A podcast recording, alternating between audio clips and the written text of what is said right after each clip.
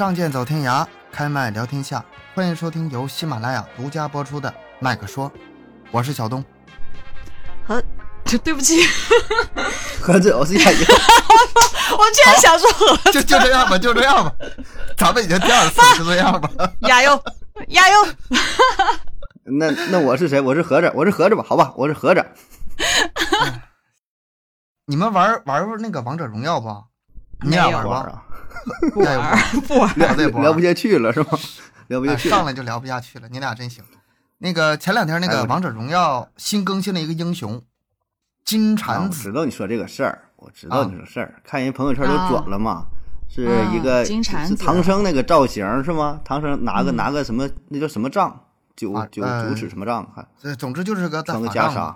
对对，嗯，嗯，金蝉子。其实还不是唐僧，唐僧吧得是金蝉子六世转世之后才化成唐僧。但是呢，嗯这个就这些人就把这个金蝉子就直接拿唐僧来用了。为啥这么说呢？那个王者荣耀里头之前有孙悟空，知道吧？嗯有猪八戒，嗯，哎，这回哎哦金蝉子来凑个唐僧，就就差沙和尚没到了，啊他们这哥几个就齐了，那可以那也先取经快。了，那也快了。嗯，白龙马现在，嗯，现在也没有，他们现在拿那个关羽骑个马在那儿先 先顶个班儿啊，师徒四个人去啊取经，那画面特特别有意思。从这个事儿吧，咱们可以看到一个什么呢？哎，就是今天咱们要聊的话题《西游记》嗯哼，嗯这个 IP，在咱中国来说，不能说你找不到更大的了。对，嗯，不管多大年龄的老头儿，不管多么小的孩子，基本上都知道，包括三岁的小孩儿，包括三岁的小孩儿。看过一评选嘛，就是说最能代表说中国的就神话当中人物还是什么，就这种形象嘛。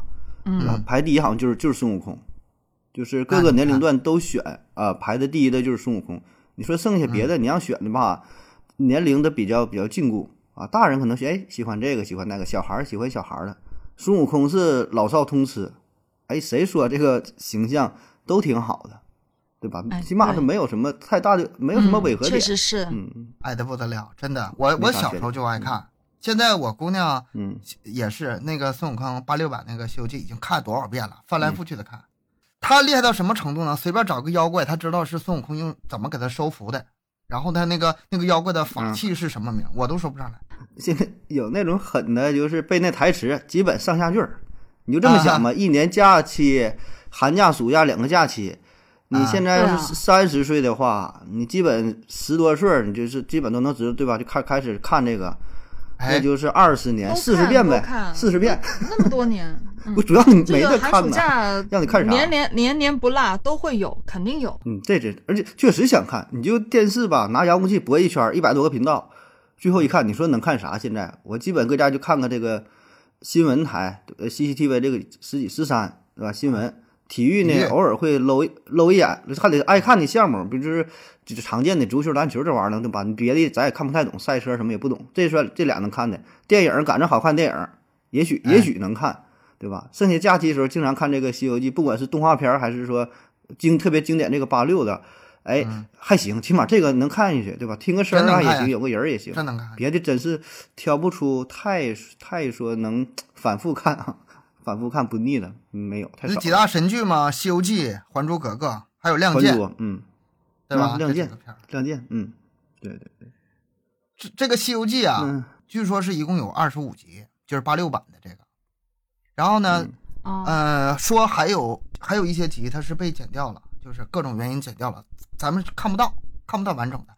完整的是说，据说啊，还有十六集，那就是二十五加十六的，这就四十一集了。我我真想看，但是看不到。这不包括后面那个九八版，是九八版的是另外一回事。我有点真有点记不住了。你说多少集，我一下没反应过来，你知道吗？我觉得 这么短的吗？我觉得对，好小时候感觉很长很长，我感觉能有个对啊，百十来集。这小时候印象不是，你知道吗因为因为因为我它本身这本小这本小说它就是八十七章嘛，就是啊我，所以我一直都觉得它就是有八八十多集，我一直都是这样认为的。哎那我不它不是一张一个妖怪那样子吗？我觉得是我感小小时候我觉得是八十一集，因为啥？九九八十一难，一集一难嘛。九九八十一难 完事八十一集，你知道吗？就这么来了，应该是。但是是啊，怎么怎么就变成二十五集了呢？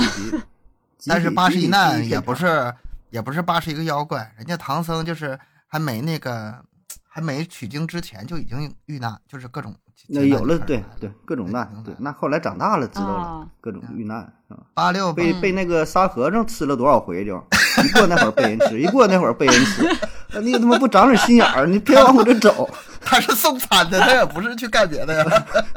来来人家拿拿你脑袋一顿盘一顿盘，盘了多少年是吧？就就没记性眼儿，哎呦我天，你这 当记性不太好。当送餐员儿来，当送餐员儿来了，八六版《西游记》实在是太经典了，就是包括后面九八版那个《西游记》都赶不上他。虽然还是那那些人原班人马，也没拍出那感觉来。所以说，嗯还是八六，对，所以说就是在咱们这一代人吧，或者是几代人这个心中，八六版《西游记》肯定是最经典的。那个嗯拍，据说拍了就拍了十七年，跟那个当初啊啊，师徒四个人。取经嗯年头一样，取经也花了十十十七年。然后这个《西游记》后面又陆陆续续出很多那个影视作品了，我最喜欢的还是那个周星驰拍的周星驰，对，《大话西游》和西游降魔大话西游，嗯西游降嗯，魔》这俩。对，那个《西游嗯降魔》吧，我看着特别爽，我就特别期待后面再出新的。然后等到《西游伏妖》出来之后，就感觉就完全就差了。那个吴谦一出来，差多了。就感觉不是那味儿了。然后后来就是嗯我估计够呛能再有超越的了。那很难了，很难了，嗯，基本不抱啥希望了。对影视作品的话，呃，影视剧的话，我这印象比较深的是，除了你刚才说那个周星驰那两版啊，那个绝对是经典之外，还有一个印象挺深的是，不是也挺多年前了，是《西游记》那个三打白骨精，呃，呃，巩电影啊巩俐吧，巩俐主啊、电影，巩俐主演那个白骨白骨精，嗯，嗯那个印象挺深，因为当时好像他当时出名的是什么呢？是那个三 D 效果，就是说什么国内自己制作的那个但是我没去看，我没去看你啥呀？裸眼对三 D 啊？反正 IMAX 吧。我去，我还我还看了两遍，你知道吧？就是我觉得巩俐太美了啊，太美了，太美了。她那个效果，她演的那演技好，然后她整一个造型啊，然后那种视觉冲击啊，特别的好看。反正我、嗯我印象很深，对这个印象就非常的深。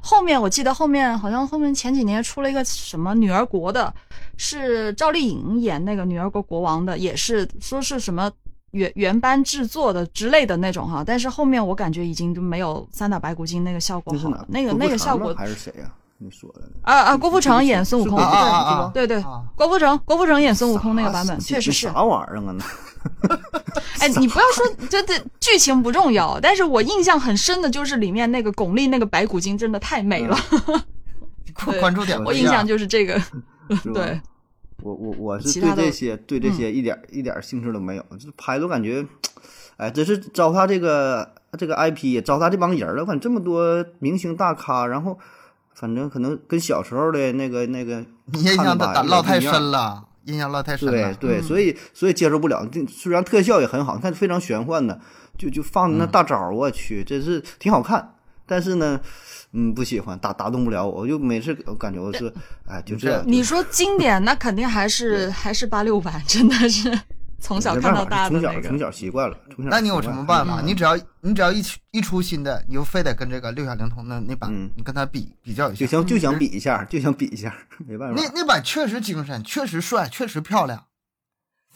呃，但是后来看到那个就是周星驰那个《西游西游降魔》那的时候，哎，都说那一版的孙悟空实际上是最贴近啊，是原著的。符合符合那个对，符合书里写的个儿矮是吧？然后对猪啊啊，对对刚鬣对对就猪猪八戒长得长那德行那个，我靠，那个我感觉呃我能当恐怖片看了。啊，是那个确实是稍微有一点儿，嗯，他们他们都说挺挺挺跟书里面面挺贴近的，嗯，所以说吧，这两版形象我还都能接受。嗯，就是嗯一个更贴近真实，一个 一个神话，什么什么真实，一个更贴近原著，一个追的点追追对点不一是样。美猴王。然后有那么一句话，你们肯定听过，就是“少不看西游，老不看三国”。这话，哎，当然还有很多别的版本呢、什么少不看什么红楼啊，少不看什么水浒，乱七八糟。少少不看《金瓶梅》，然后别看《金瓶梅》，受不了是吧？没听过这句金话吗？瓶梅，金瓶梅还别真真是挺大挺大一个文学作品。最开始这个根本就不是四大名著，六大名著。下期聊《金瓶梅》是吗？下期聊《金瓶梅》。人说这个，你说西游这话吧，这个我还真就是，我还真有一些体会吧。然后带着啥呢？现在也是看，我现在看《西游记》是看啥？挺爱看那种，呃，深度挖掘呀，什么什么，就是网上这些短视频挺多嘛。哎，说《西游记》当中不为人知的一些什么事儿，我挺爱看那个，一刷刷的啊哎，越越刷越推，越刷越推这个事儿。而且你这种东西刷不我看过这句，话，我我看过太多了。哎，对，嗯太多了，太多了。你看小时候说为啥不看《西游记》嘛？小时候就是怕学坏了啊，跟孙悟空一天啊打打杀杀的，一天没个正形，谁也管不了啊。对呀、一天谁都不服，谁谁七个不服八个不服，一天就是干啊。我说这个你就哎不能跟人学啊，是这叫少不看西游嘛。后来上蹿，下跳呢，容容易有容易有各种危险什么的。上人小小时候上天不拿个打上毛接瓦，那是属于那种拿拿个棒子，什么什么上狗窝呀，什么上煤堆呀，那真的是跟着学，跟跟着学，嗯。嗯后来就是啥呢？后来就是看不懂，就少不少不看西游，你看不懂，哎，这就到一定档次了，就是看的都非常肤浅啊，都表面的这些说打妖怪啊，去战斗啊，嗯如何如何的，其实呢，就是你人生阅历少，对就是没能理解这里边有一些深层次的一些一些含义哈，小时候不知道啊，这这个叫少不看西游，就是有点看破不说破。年龄越增长吧，岁数越大，可能这个感觉越越明越明显越强烈。然后再到一个，本身嗯这个作品它就是反映了一些时代特点的一嗯些当时的那个社会环境啊、封建思想啊、人民反抗啊，它本身就是有这样一个背景在这儿的。嗯所以在小时候看的时候，你可能就是看热闹。在我们小时候啊寒暑假啊，去看看这个东西，就觉得好玩有意思。但是长大之后，你再回头看一下，你会发现它里面有很多东西，嗯，就包括因为本身我读大学的时候，我是把这个书重新看了一遍嘛，因为最小的时候看的是影视作品，看的是八六版，然后长大之后再去把这个书认认真真看一遍之后，我就会发现，其实很多东西就并不像我们小时候看的那么简单，嗯，嗯，它是有很多的含义蕴含在里面的。而且电视剧已经给你缩减很多东西了。是嗯，你也都是有些东西你可能看不出来，就是看热闹，嗯，但是嗯书里面的话会看得更为细致一些。这这这四大名著都是这样，都是反映那个当时的事儿的。而且这四大名著还有个特点，都不是说本人完全从口写的，对吧？嗯西游记》它这个之前就就是《西游记》本身在吴承恩写之前已经有很多民间传说版本了，包括原曲已经有了。嗯你看《水浒》，对水浒》也是全是各种民间传说，就汇集到一起。那个三《三国演义》更不用说了，那陈寿《三国志》在那放着呢，嗯对吧？呃，《红楼梦》是是个也是，然后反映的当时的这个社会的环境。嗯，那保证啊，都都《西游记》说是说原型是印度的猴嘛，说印度呃，的猴说法之一，说法之一。是吧？这老多了，是不是？有的说是从这个整个从印度引进过来的猴，印度的品种。哎，这个 这个，你要是说起这个话题的话，咱可以细聊一下，有点意思。我记得是去年还是前年，有一阵子网上疯传的那个一个新闻，说抓嗯挖到那个不是挖到，找到孙悟空的墓了。你俩听说了吗？没有，你是说郭德纲郭德纲相声吗？郭德纲相声啊，真的，真的，真的。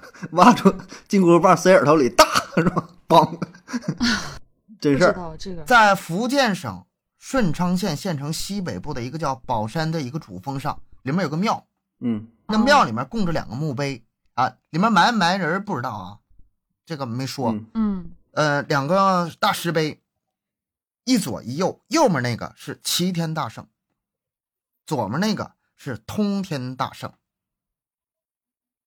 齐天大圣是挖出这哥哥，个墓，挖出这个墓上边就写的这个字儿啊，对啊，嗯，不是后人写的，就是挖开之后不是里边，当时就是，当时就是，嗯嗯嗯，你你听这事儿是不是心心里一嘚瑟？是不是把这个猴子 猴儿给挖出来了？没有，我觉得这，我觉得这东西肯定就是后面的人自己给不不不整上整进去的，不是后人，不是后人，你这个从往前倒，那个齐天大圣是嗯哥哥，右尊左卑嘛，对吧？所以说在右面的卑是嗯哥哥，嗯是齐天大圣。弟弟呢是通天大圣。嗯孙悟空这个名儿，真实的名字是谁的呢？是通天大圣，不是齐天大圣。嗯齐天大圣叫什么不知道。孙悟空整个大部分的这个传说啊，都是集中在弟弟身上。通天大圣就是，其实通天大圣是这孙悟空，但是后来呢，等到他们写小说的时候吧，哎呀，这个主要故事都在二这个弟弟身上，但是这个齐天大圣这名更好，呃，更气派，啊，把这个用的他哥哥名这个人的，用的他的名儿，用的这人的事儿，俩人结对，他俩合并在啊一起。这个版本特别多，这是其中之一，这是其中之一。嗯嗯要说《西游记》这个这个故事啊，这个文字最早出现在哪儿呢？最早南宋就已经出现了，《猴行者》南宋就已经出现了，啊，但是当时当时不太流行。什么时候开始流行的呢？嗯。是元末明初的时候，那个有个叫杨景贤的一个戏剧作家吧，就是写杂剧的，写了那么一个《西游记》，那里头可以说是《西游记》最早的版本了。你听这就热闹了，你你要把那个翻开跟那个吴承恩写那个一对比，你能发现很多不一样。他那个《西游记》里面吧，哦。这是哥五个人，大姐骊山老母，你们有见过这种庙的吧？骊山老母。有有地方供的啊。嗯好像听过，嗯，大哥是谁呢？齐天齐天大圣，哎，就是咱们嗯刚才说那个木的那个哥哥齐天大圣。二哥是通天大圣，也就是孙悟空。嗯然后呢，再往下是二妹吴知奇，有的这个这个吴知奇叫法很多啊，什么知无奇啊、吴知奇啊、乌知奇啊，就是反正各种，你就嗯听这个音差不多吧，都是他。这是二妹，然后是三弟耍耍三郎，这个这个我估计很多人就没听说过了，但是呃少少三郎有有这么一个名号，他叫孙行者。嗯他们五个人集中到一个人身上，就是最后孙悟空横空出世，是这么一个事儿啊，有点像那个这个形象，像那个金刚葫芦娃，对，七个葫芦娃合成一个的，你这听着就有意思了吧？嗯嗯，就把把这些好玩的事儿呗，都集中在一起了，嗯，对形象塑变成一个嗯对，所以说这个孙悟空他这个这个整个诞生过程吧，它是版本很多，来源很多，它它汇集到一体一起，但是总结下来吧，它一共有这么五个来源，就是有可能是它的来源。第一个嗯就是胡僧啊，就是呃就是胡人嘛，西域那边的胡僧侣嘛，嗯，和尚胡人，嗯胡僧，因为当时这个胡僧这个跟这个猢狲这个叫法很相似，所以说很多人就就就叫叫串了，叫讹了啊。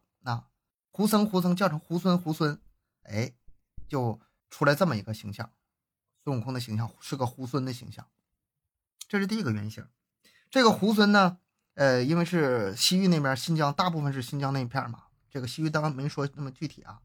如果是新疆的话，那这孙悟空应该是，呃，身份证是六五开头，嗯，新疆是六五新开头疆。身份的，嗯第二个是谁呢？嗯，查资料很多都会说到一个人叫车凤朝。车凤朝这是唐代的一个高僧。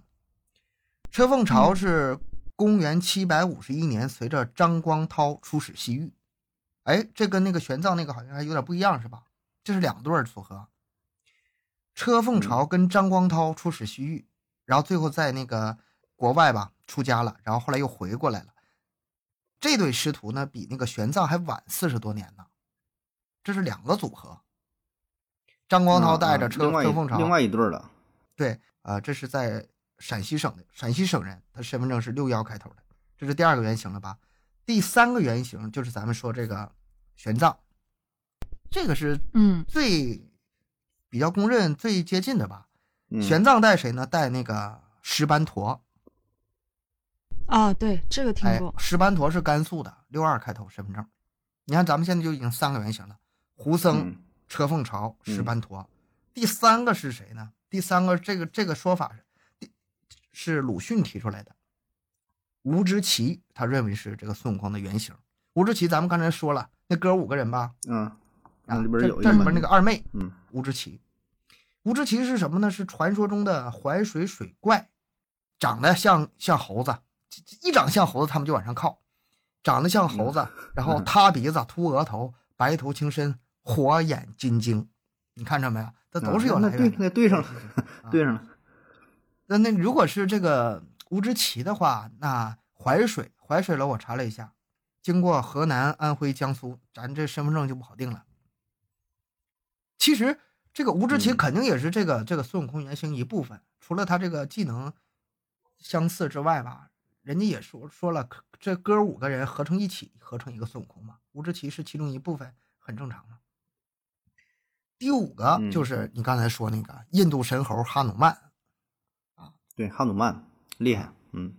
这个吧，嗯。我觉得，呃，你除了说他长得像猴之外，神通广大之外吧，还跟这个佛教有关系，因为佛教毕竟是这个印度传来的嘛，所以说印度的神猴嗯。在这里头，它还是有点儿一席之地的。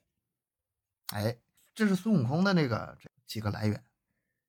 有功夫啊，我真想去那个那个墓里，我去我去看一看，去参观一下。但供的就是一个对他石头，他这个这开开放嘛，那那个景点现在应该是开是不是放吧？人家这个我倒是真的从来没有了解过孙悟空还有这么多的那个这个 原型啊、这么起创作背景啥的。对啊，因为本身的话，在这一块儿，它主要很多人讲的不都是呃哎这个唐僧嘛，都讲的都。对他讲的都是都是这个呃，大家都知道的哈，他唐玄奘什么玄奘啊，啊啊，去去什么游学啊，然后怎么怎么怎么，然后就后面带起了这个东西。主要的很多人都知道的是这个东西，我也只知道这个，其他的都不太了解。嗯确实也是，了在东哥口中了解到很多。。包括那个嗯通天大圣，吴承恩写的时候，基本上就没怎么写，好像其中就提到了一处，其他基本上就不怎么写了。嗯这个名儿在那个《西游记》那个吴承恩的版本里，我记得是有有，但是说啊，你很不重要的一说还还真出现过吗？出现过，是吗但是对，是？好像是跟。跟孙悟空他俩有有个什么关系，但是没说是兄弟，嗯，所以说这咱们估计总体上都是以吴承恩那来的呗。为准。但是，嗯，但是他吴承恩这个版本，好像我我我我查之前查过一些资料，他讲的，比如说像之前嗯、呃有宋代南宋讲到的，他都是什么大唐三藏取经啊，然后到嗯金代。嗯，也是讲唐三唐三藏，嗯然后到元也是也是都是跟唐三呃唐三藏有关的，然后其他的齐天大圣这一块还是讲的相对会比较少一些。嗯，反正基本上很少就这样，主要是讲这个。基本上流行版本还是以呃玄奘为主。嗯，对，到咱们这边，到咱们现在最流行版本还是八六版为主，连那个嗯原著都咱就是咱就把这个就对，就是当这个呃六小龄童对吧？就就按他这来了，你什么就按他这来吧都都不重要。对，就是六小龄童版，对吧？就是嗯杨杨杨导杨杰拍这个，这就是就就经典版了？以 这为准，嗯全所有咱就以这为准了。嗯，说那些别的没有用。你只你看没看过《西游记》原著？我没看过呀，我看他干啥？我看电视剧完事儿了，我为啥要看原著是吧？但是咱们从小看到大的时候，我不知道你们有没有啊？我觉得应该也有，就是嗯看那个电视剧，心里会有疑问，在自己小小幼嗯小的心灵中会产生很多的疑问。就比如说嗯那个孙悟空之前那么牛逼，后来让那个嗯佛祖给压下去之后，出来之后好像谁都打不过来。呃，嗯除了最开始那打那几个三个凡人强盗，打死了，然后还让嗯师傅一顿念紧箍咒，其他的基本上你动不动就得去找去找人，动不动就去去找帮手。之前的神通都哪儿去了？这是我很大的一个疑问。那时候还可能还没太注意吧，但那时候确实就是大闹、大闹天宫在这儿看他打的很厉害，巨灵神，嗯。然后哪吒，然后是还有什么什么什么几几大天王啊，几大天王什么什么，完事儿谁也没好使。后来是呃玉皇大帝钻桌子底下去了嘛，说快请如来佛祖，他那个形象整的太对。对，可厉害了！之前就被压被压之前可厉害了，就是快找佛天下无敌的感觉。快请佛祖。后来后来打吧，他也打，但是呢就不打的那么凶了，你知道吧？打一打基本就就找人了，全是全是社会关系，马上找人。观音，这这个嗯这是这是你家养的啥啥啥不？哎，这个那个什么南极先锋，哎，这个你认识不？这谁的？全全联系人，你知道吗？不打了，不打了。我感觉可能还是因为他成熟了吧，就是对这个解说挺多哈。有的是说啥呢？刚开始是是自己给自己就是自己单打独斗，嗯用嗯，心打，用力打。后来呢是给人打工，对吧？嗯给人打工升到一个公务员，在一个团队当中给人，打工。对对，就是我反正我我混日子嘛，对吧？我 无所谓了，打不打的。我觉得真正原因可能还是因为成熟了，就是他也不杀生了，嗯，就没有以前那么狂了。就是打死了吧，事儿大呀。他也知道你这个东西，谁知道是谁养的，谁养的金鱼儿啊，谁的嗯坐骑呀、嗯，我这玩意儿给你打死了，你这以后了说不上你你上边儿什么关系啊，对吧？所以他也出名了，不轻易不轻易打死，不像原来非常鲁莽。你这不像咱小孩儿吗？为啥说少少不看西游？不就这不连上了吗？年轻的时候打打杀杀的，天不怕地不怕，后来也也不行，得得合计合计啊，打架这个就不是成年人干的事儿啊。我觉得这个是一是一方面吧。有很多的，就是说法，有很多的解释。嗯嗯我最认同，就是最认可的一种说法吧，是这样的，嗯这个就得往前倒，往前倒。他这个西行除了去取经之外，有一个重大的使命是什么呢？是传播佛教。当时佛教嗯在这个中原大地并不怎么流行，当时都是道教。佛教是西经取完西经之后，把经取完之后，然后哎才更广。之前也有佛教，但是没有那么兴盛，对吧？唐朝四百八十四都是在唐朝后之后才把这个佛教兴起来的。那么，当时这个佛道相争，所以说这个孙悟空和唐唐僧他们这个重大的使命就是把佛教传过去，这是他的使命。使命的话，嗯当初那个佛祖去找找这个想找他们，哎，跟这个佛跟道道家吧，我这现在说的有点乱啊，但是跟道家他们上层已经沟通好了，跟玉皇大帝沟通好了上层打电话了。嗯啊，我这要派几个小弟我要上吊，对我这要派几个小弟啊拓展一下业务啊，所以说他是其实是有关系的，有关系的话，这个道家那些人就不敢太把孙悟空怎么样，没有真的收拾他。换句话说什么呢？孙悟空大闹天宫，他只是一个闹字儿。嗯他不是说大灭天宫，或者是，呃，大毁天宫，他做不到，他没那本事。你想想，那个时候他连佛都不是，就是顶多算个妖，他顶多算个妖。那所以说他在那儿大闹的时候，你就想想，比如说在政府大院儿，哎，来个上访的，哎，这是说是，可能有点不那个，可能有点这个这美国白宫，美国白宫是吗？美国白宫有个人去几个游行的啊去几个游行的啊，加加州有游行啊，去白宫闹去了。那你说那些那个守卫军队还真能拿枪突突他吗？不能。嗯，拜拜登说的，给我出俩坦克是吧？给他们都灭了，也不是那回事儿是吧？对，不是那回事儿。所以说他就是，哎呀，那你这可是你是佛家的人，我们不好太这个收拾，打狗还得看主人呢。把佛祖请来，他这么把佛祖请来的。而且电视剧玉皇大帝那么惨，人家玉皇大帝真能那么惨吗？人家经历了什么几万劫，还差差你这点毛猴子能给他下桌子底下？嗯人原都人家修炼多长时间了？对啊，人家修炼多少？就是我前面不是也讲到过吗？他当时也是我我个人觉得，他这个本身大闹天宫这个东西，它就是反映了当时一个封建社会那些就是人民的反抗吧。他因为我我当时我记得还看过一段话，大概是这个意思啊，他就说，呃，如果历史上没有发生那么多次些规模巨大的一些农民起义啊、农民战争的话，他那个大闹天宫的情节是不可能想象的那么大胆的。而孙悟空他其实只是作为一个就人们希望的那种形象去出现啊，这种叛逆者的形象，然后去把它塑造出来。然后当然他这个大闹天宫是以失败为结束，这个也跟当时的一个呃封建思想影响有关系。他那个大闹天宫最后实际上没造成什么后果打翻几个就打翻几个碟子，打几个酒壶，就对，就是闹而已，闹而已把人桌子给周了，就是吧这样。把必须得必须得那个他他必须得失败，他那个闹必须得失败玉。皇大帝给他给他脸儿了是吗？给他脸儿了。对啊，然后后面你看说，像他像他被压在五行山下呀，然后后面皈依佛法这些东西，我觉得也是一个情节发展，以及他当时他整一个写作的那个背景的一个需求，他是必必须要这样去做的，必须得有这样一个转折。也我觉得是一个一个阴谋，相当于给他设了一个局儿，故对意让你闹一下，闹完之后犯错，我给你给你摁住，摁完之后再去嗯，对吧？顺理成章了，要不然直接说让你去取经，不那回事儿。对阴谋论，你 这个我觉得还不不到阴谋论那个程度，我觉得它是合理的。嗯这个跟后面的，你要是从这个角度思考的问题的话，后面很多问题都能解决了。那你说为什么他打不过那么多就是后来就不那么神通广大了呢？那人家天天宫最开始就没太去质押你，然后请你那个对佛佛家人就是让你对对对去闹嗯你只是闹一下，你没那么大本事。我第一次听到这个说法的时候，我的信仰都崩塌了。哎呦，我心中的那个 最牛逼的孙悟空啊！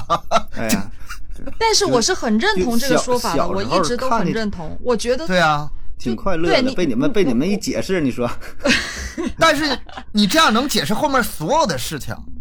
嗯是真的是本身就是一个巨大的阴谋，就是一个局。我感觉就是一个这样的一个有这样一种感觉。就小时候你不觉得，那你说但是以后你传递嗯传递佛法到全国各地传递佛法，那你说为什么不一个跟斗云去那个把这个西经取回来呢？两种解释，一个就是我那么的话不经历八十一难，我个人没法成长，没法真正啊成佛。第二个解释嗯是你一个筋斗云去的话，你传播个毛啊！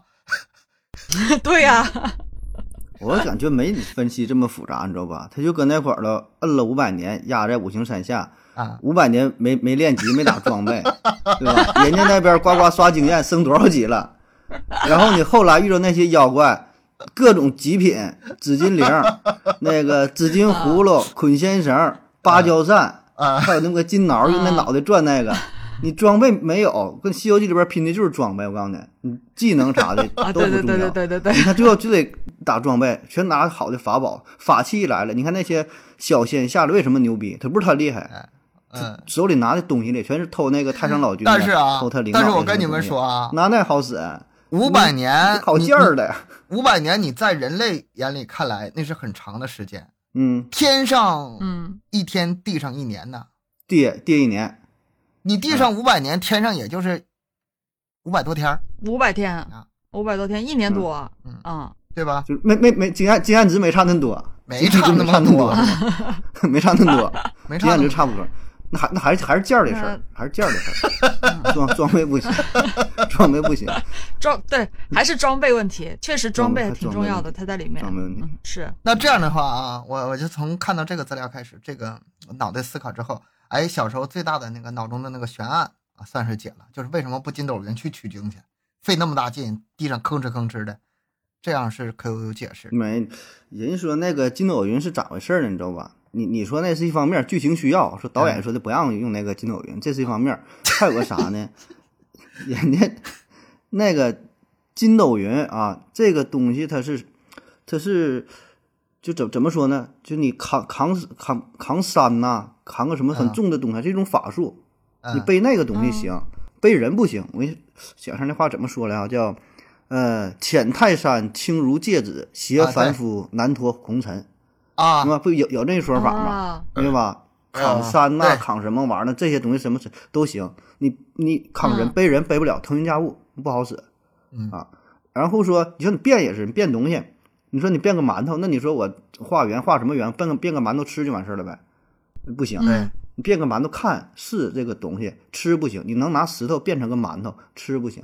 人嗯，这里边都有这个都有解释的，障眼法，还有说对障眼法你，看有的那个嗯，障眼法，还有那个妖怪，你看他是把那个唐僧被被吹跑了嘛？那是吹，嗯明白吧？不是拿云彩给你背走了，给你带过去。你看过什么通天河过过去背过去不行，风吹了，你知道吧？你看人人这个眼睛确实很细，不是妖怪亲自背着你，哎，人都说的很明确，一一妖风吹过，咵吹走了。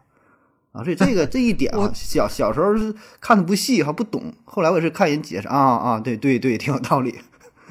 我觉得就没那么复杂。你这你想想，那么多人，他怎么筋斗云能带那么多人去啊？我我当时我的第一就带唐僧就行了呗，那几个都会飞呀。那沙僧、猪八戒哪个飞的都挺好，那白龙马你也不用管。对哦，所以有一招可以把可以把唐僧先变成一个大山，然后你再背这个大山去走，破解了。你看这问题我就解决了，你看是吧？还还是还是有个 bug，这里边还是有 bug，还是有 bug。那里面 bug 可多了。说到 bug，还有一个 bug 呢。嗯，其实他这个更多的解释还是说，那个必须经历自身的磨难，不经历这个苦难，你怎么取得真经？这个还是他最大的意义。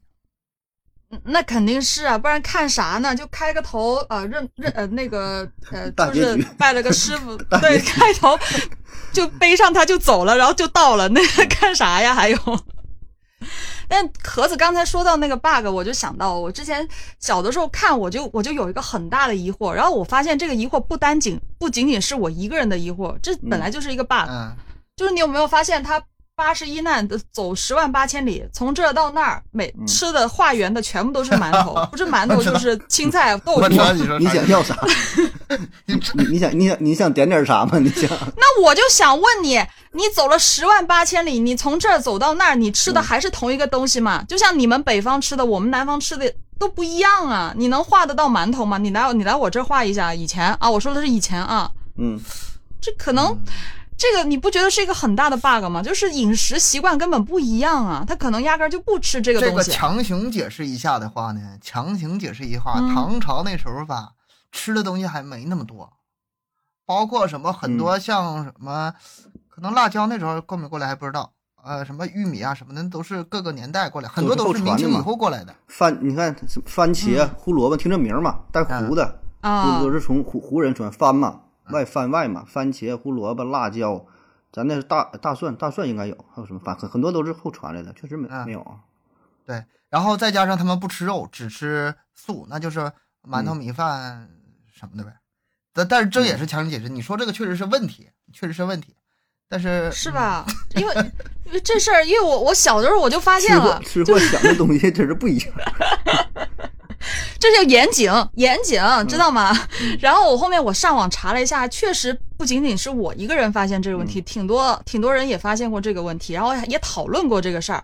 然后后面我我找了一下，他他是有一个专家解释啊，专家他是他我我记得专家他是这样说的，他说这个《西游记》出现这个问题是因为作者啊这个作者吴承 对他生活的年代，交通技术非常的落后，他根本没有办法去过别的地方，他也没有办法了解到人家国外是吃啥东西的。嗯就是这虽然是走十万八千里，但确实他也不知道人家吃的是什么所以他只能是根据啊这个实际他个这个情况呗。对对，他只能是按照自己的一个自己能吃的东西，只能这样去写啊。所以，呃，当然这个也不是什么重点，但确实是一个小小的 bug。啊这个事儿你就在网上曾经有热论。你这个算 bug 的话，那这里 bug 就多了。这这个咱这没有，他他那个，我跟你说，他那吃那个事儿吧，第一呢，人佛教是可以吃肉的，不是说完全不可以吃。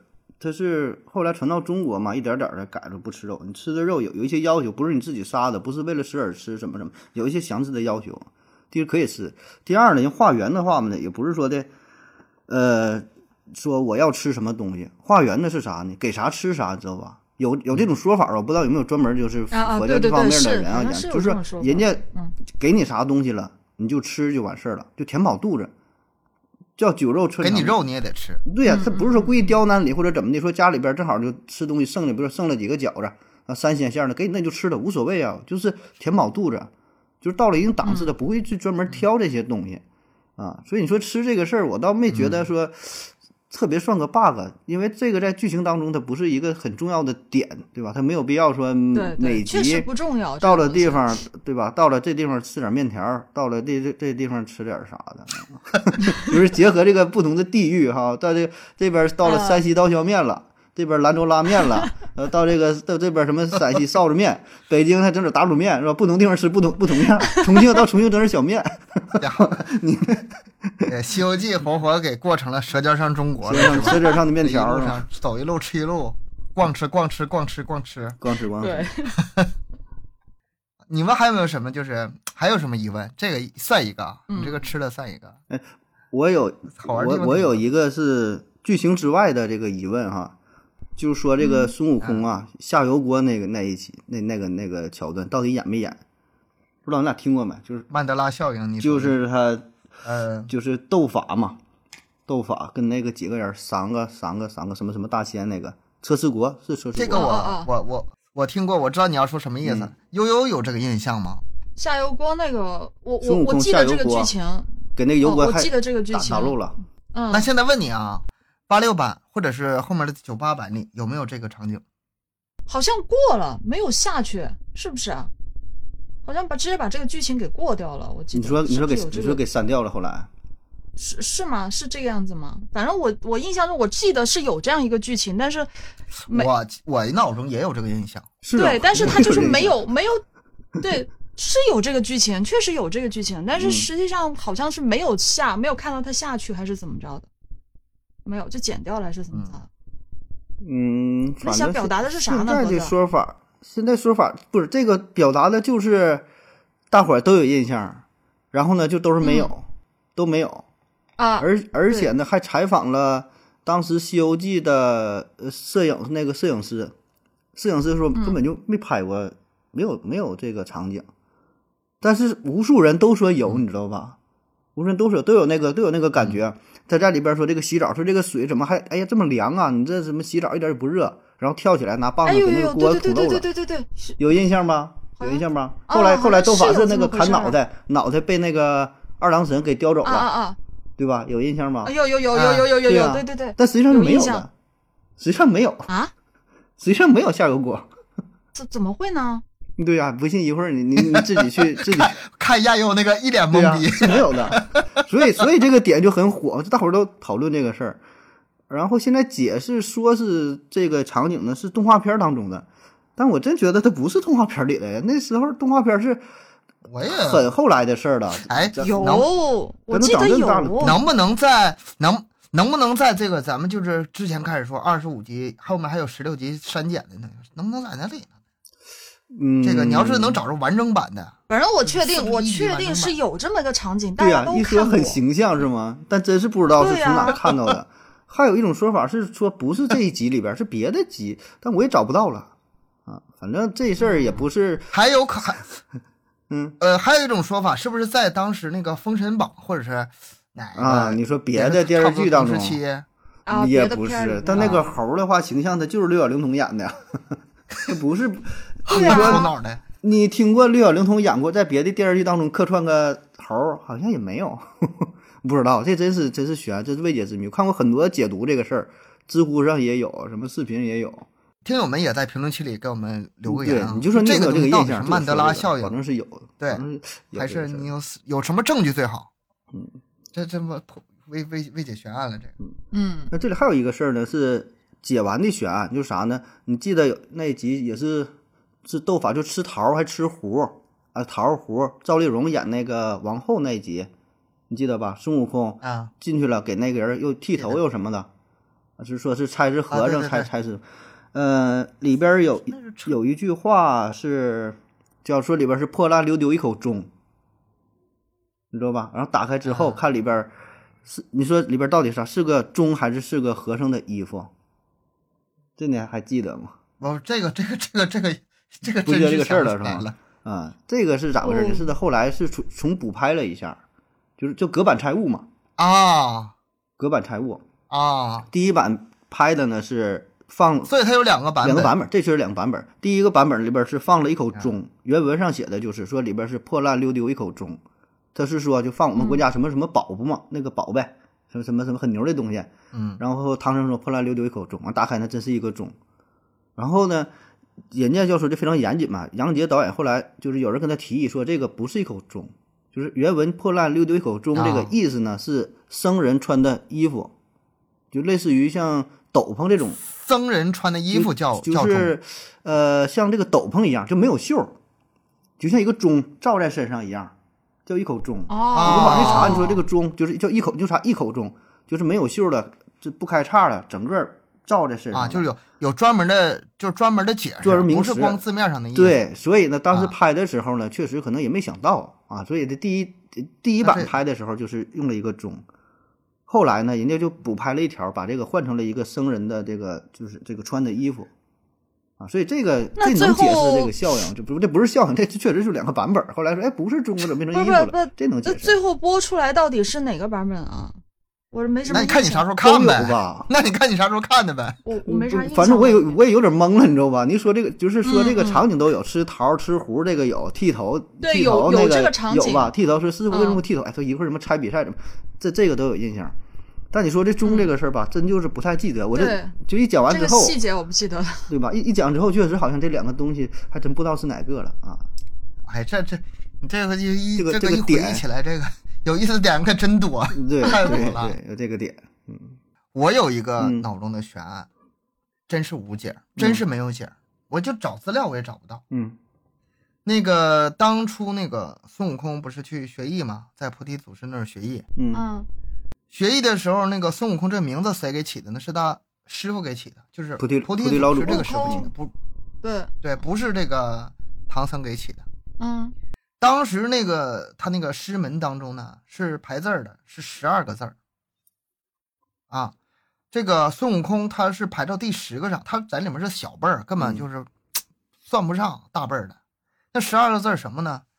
广大智慧真如性海影悟，第十个才到悟。嗯然后是圆觉，广大智慧真如性海影悟圆觉，十二个字儿。嗯孙悟空在里面排第十个字儿悟。我现在就想知道他那些师兄弟都哪儿去了。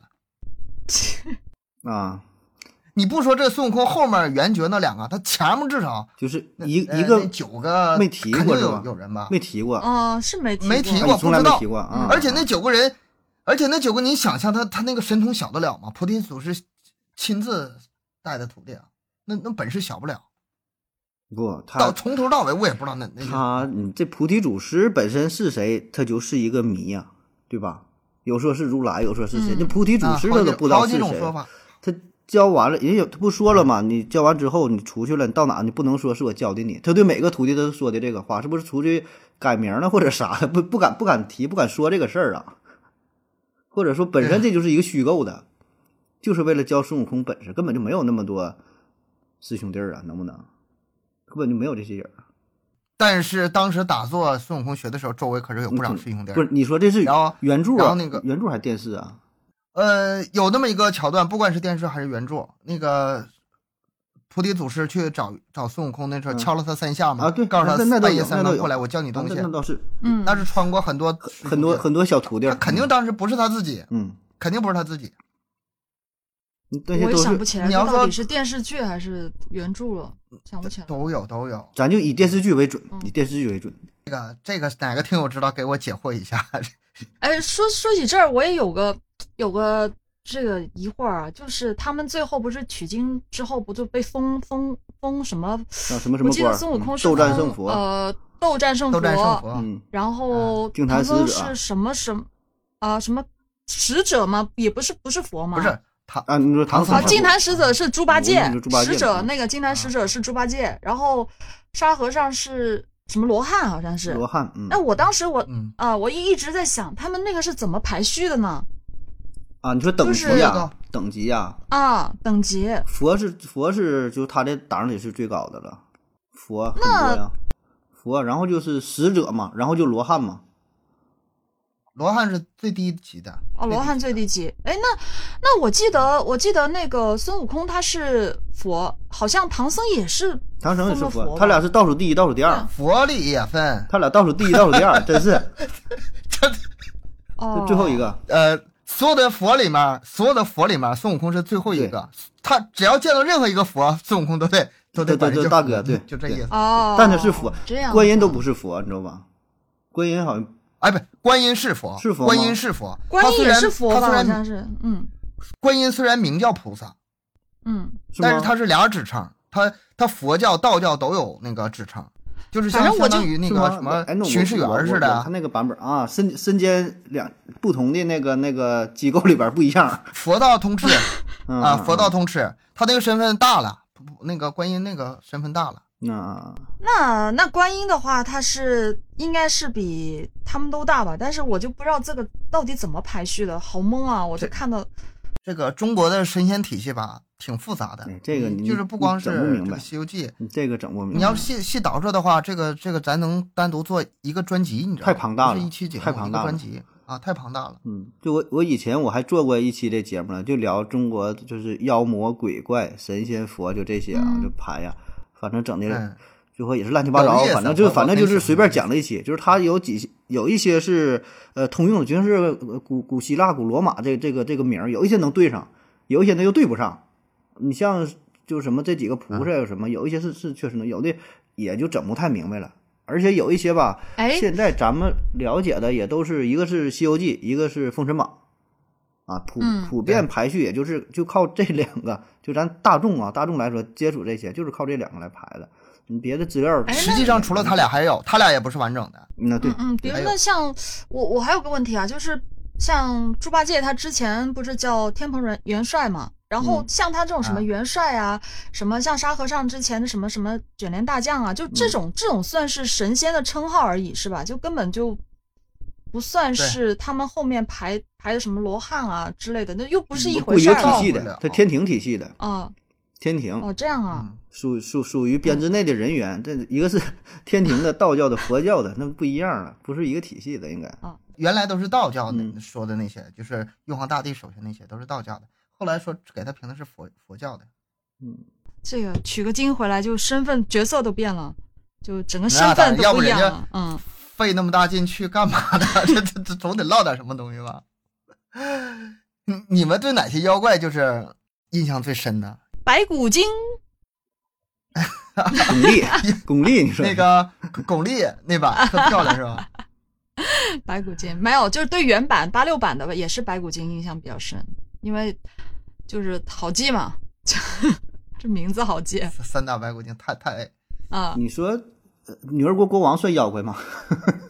不 算不算。不算，人家是人，妖怪确实是白骨精，这算一个。这个因为剧情特别深，但后来再看的时候，对你知道你知道谁？我印象对谁比较比较深的？就是牛魔王有个小妾，你知道吗？玉面公主，玉面啊，玉面公主很漂亮，那长得可漂亮。啊玉面公主你就仔细看看，比嗯什么玉兔精啊、什么老鼠精啊，什么都漂亮，就特有那个不是小三儿气质，嗯你知道吧？一看就是 小三儿气质。选的特别到位。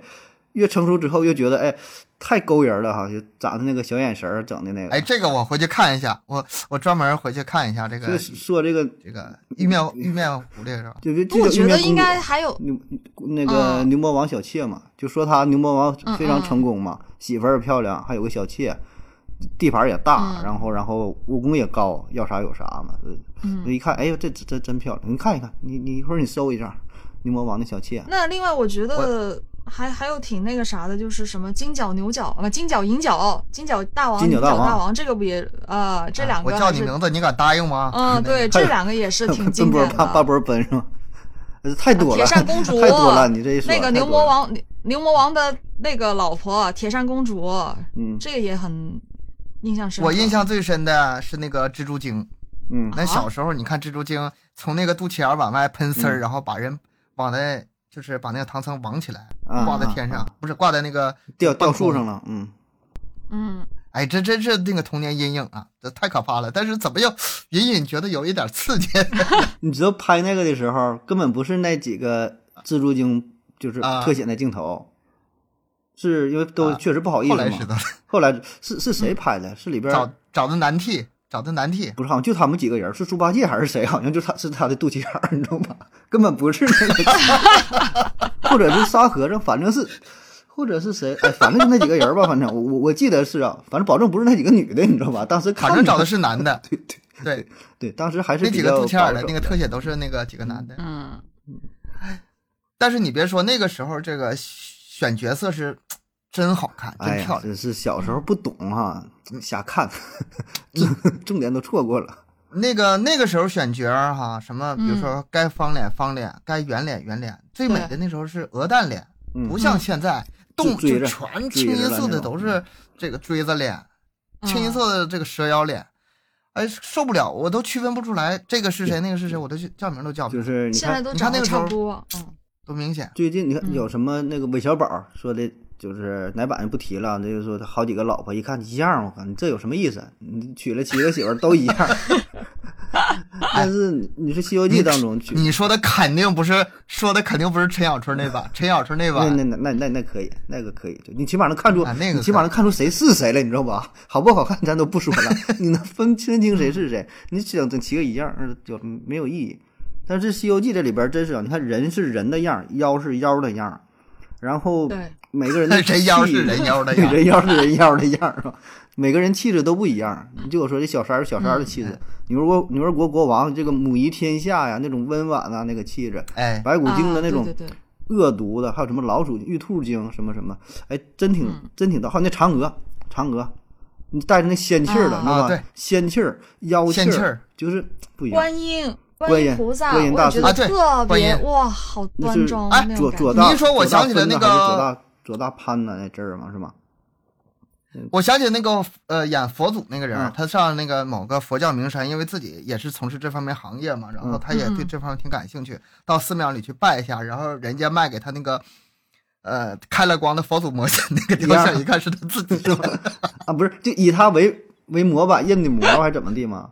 就是他的照片儿，啊，照片儿，自己买个开光的佛像，一看他妈是自己照片儿，这都你说你别说，真有可能，真有可能。那你啊没有什么，对没有这个这个到底长啥样，谁也不知道嘛。可能就以这个为标准了，真有那个气质，啊，能嗯能镇得住场。你类似，的。嗯，类似的，玉皇大帝去给他老爹烧纸，一看烧的是印烧的自己烧的自己都 是。你这个形象真是太深入人心了，不是咱小孩说深入人心，你这 很多、嗯很很多很多地方就都用这个了，都用这个当做版本了。成标准了。对对啊，就是一个标准，标准行业标准，行业标准。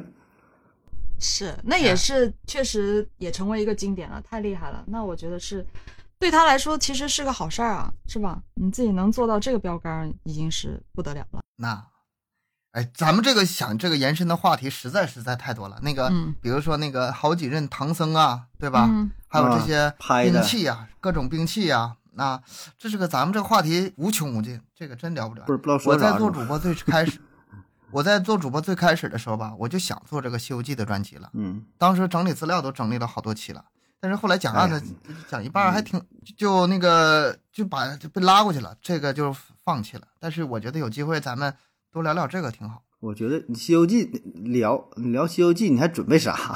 你准备你也准备不完，你就是莫不如你想几个关键词就完事儿了。比如说这期兵器主题，对吧？然后你稍微点说嗯搜一搜呢，就了解了解，或者里边的隐藏隐藏技能，对啊，或者是背后的什么最狠的妖怪什么，嗯，对吧？你要真要搜这东西，我靠，我我是我感觉你这是不可能完成的任务，你要把这整明白了，不可能完成任务。无穷无穷无穷无尽。对，哎，你说说这个金箍棒吧，咱就说说金箍棒。金箍棒，金箍棒，金箍棒那就是好几个主人的兵器呗。嗯，嗯，对啊对对对，这好几个主人，你知道？吗？亚优，不知道啊，我就知道他金箍棒是在那儿，在海底那儿抢回来的呀。然后哎，那他总得有个出处吧？那总得有个来源吧？他那个金箍棒最开始是那个太上老君造的。哦，太上老君吧，是整个天庭中的那个那叫什么兵工厂啊，嗯啊，就是这帮大人物用的兵器，都基本都他练的他这儿拿的。都他练出来的。嗯，对他，他那好好东西可多了，跟他套好关系，全是宝贝啊。嗯，那个除了金箍棒，还有那个那个猪八戒那个九齿钉耙，也是也是从那出来的。什么哦，金刚镯，金刚镯也是个狠兵器，不比那个啊，金刚镯，对对，跟俩跟俩基本他，你看他这个形象就是嘛，就一阴一阳嘛，就嗯代表着就就就 有一定的寓意的，你知道吗？一个一个一个是圈儿，一个一个一一个零。这些法宝有有一半儿吧，或者一大半儿都跟这个太上老君有关系。所以说，这个、哦呃金箍棒是从太上老君这儿出来的。第二个主人是谁呢？是那个大禹哎，治水那个大禹。我你说这个，我还看一个版本，可不只是太上老君，还往上呢。太上老君就是从红军老祖那来的呢，是九转冰铁嘛，呃，有那一说，反正你那是那是半成品吗？那是原材料吧？就九转冰。那你说那是就是没没 没打造呢？你得练一下啊就。那个铁吧，啊，按这说法呢，它不是地球上的产物，应该是个陨石，你知道吗？嗯是从从天外来的。哎，这个事儿，这个事儿是有实证的。咱们最开始说那个兄弟俩合葬那个墓我靠，有啊挖，出来金箍棒有这么块陨石有金箍棒。啊！啊，而且那个是几亿年前的那个石灰石我操，里面主要成分是里面主要成分是陨铁啊，但是这个据说啊，我靠，那你说我不知道那吴承恩真不真实太牛逼了！一一测什么放射性元素，这跟地球不符是吗？这是从哪个从别地方飞来的？但是那个碑我看到了，嗯。那个庙我也看到了，供那个像我也看到了，但是这个这个金箍棒我是真没看到照片，但是这么说的嗯，石灰石几亿年前云铁，真是陨啊，铁，那真是的嗯，那就但是没那么沉啊，没有一万 十万没有一万三千五百斤那么沉，就几十斤沉，没那么沉。那这就对，哦那就对上了那，那就是不能。说空军老祖，空军老祖把啊这个东西传给给了给他太上老君嘛，太上老君拿炉里练嗯练练练出来了，是吧？那就对上了，那对上了。然后呢？然后这个，然后大禹拿拿这个金箍棒，那个在他手里不是兵器，是个嗯那个工具量具，到处量到那个水多深了，水下没下去什么的，是哦。大禹的量具啊，还挺方便吗？那嗯能长能那短，对，而且那个大禹吧，在当时他他本身就是神，他不是那个凡人啊，嗯。身高也好也很大，所以说拿这个没没问题。大禹之后那个什么就流到东海了，这样让东海龙王给弄起来，成为这个东海的那个呃定海之宝。嗯再下一任就是到孙悟空那儿了嘛，嗯这是四四任主人。还有一种说法就是，呃，四任半主人还有零点五个主人是谁呢？六耳猕猴。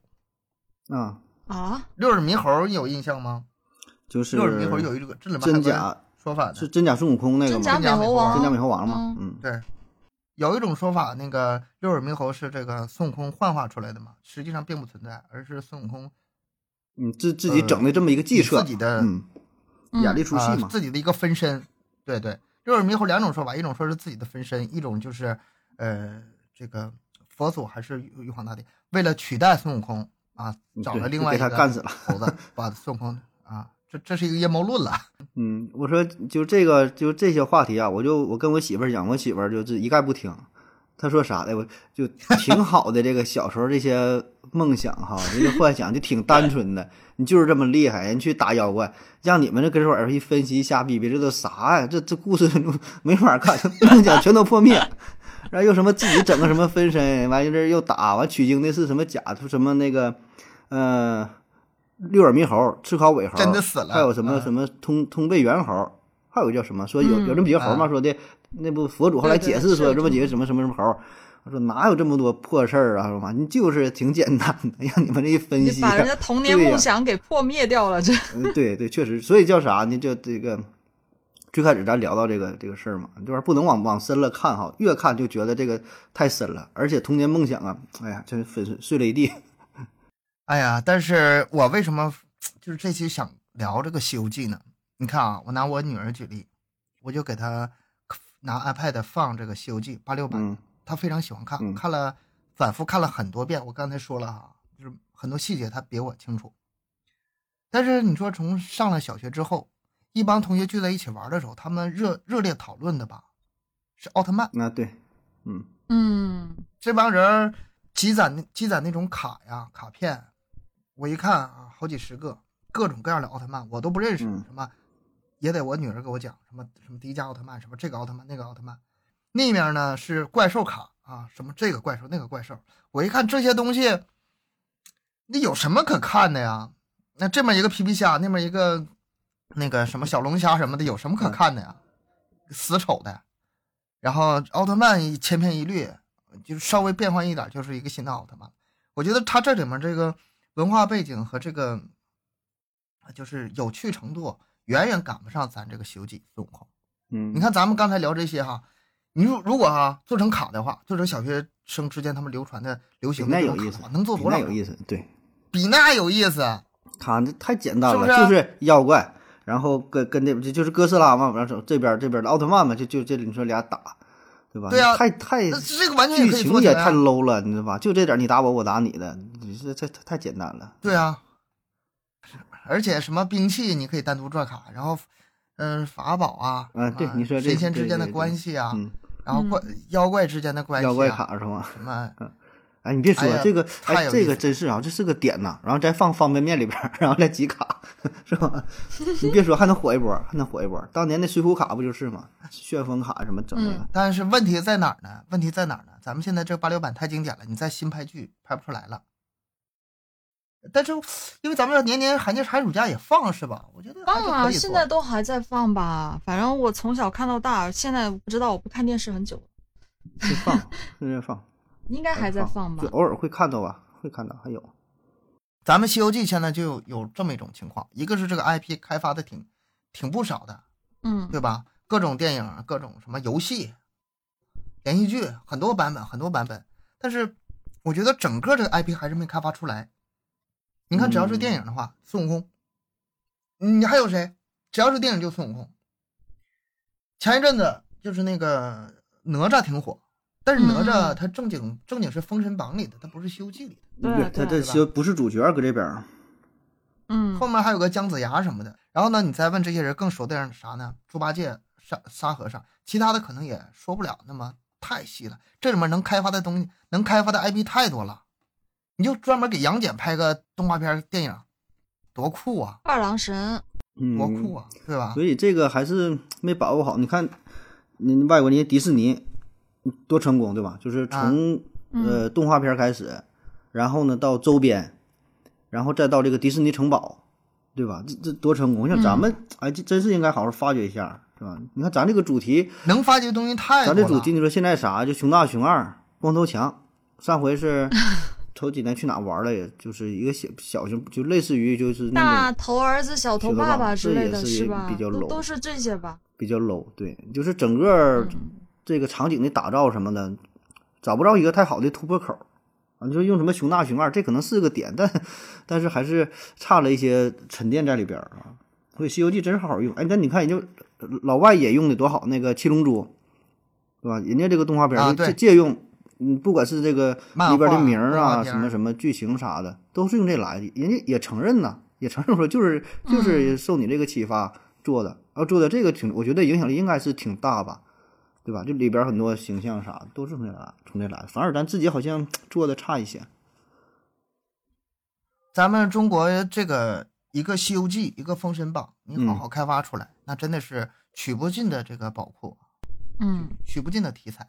对。呃，封神榜那还还那么多呢，什么雷震子，扇我翅膀飞呢？你不你不比那个漫威里那个什么鸟人厉害？一百个孩子呢吗？文房摆一百个孩子，一百个形象的是吗？然后你随便找几个，就就能把那些复仇者联盟那些人干倒。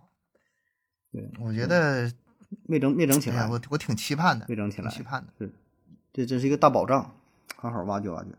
这是一个遗憾吧，但是也是一个期盼吧。然后从小到大吧，我现在有一个感触最深的就是那个孙悟空的那个紧箍咒，啊，这个感触特别深。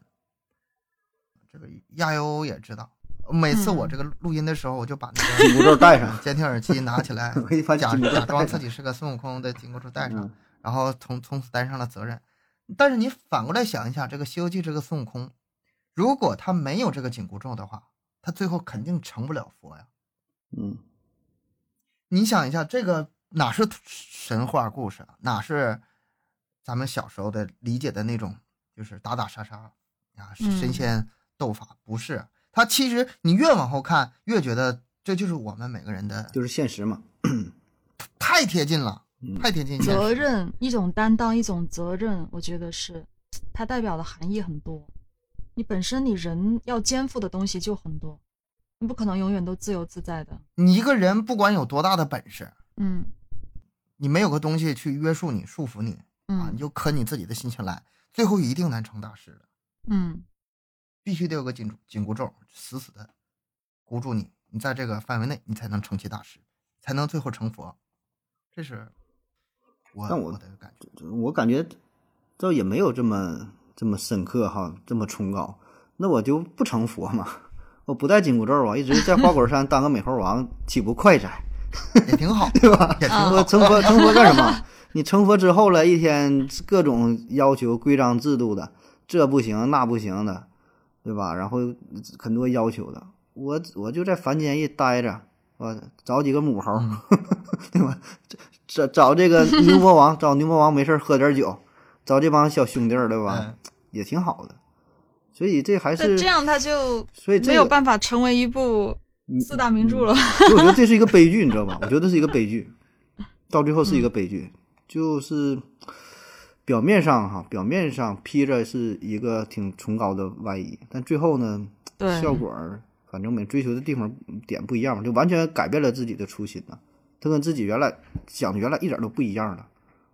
他最开始想的非常简单，就是把花果山经营好，然后自己长生不老。他出去学艺就是为了长生不老，没为别的。那对，当初看一个看老猴死了嘛，看老猴死了，心有触动，说的这咋回事哈？告诉他这就死亡，嗯，这就自然死亡。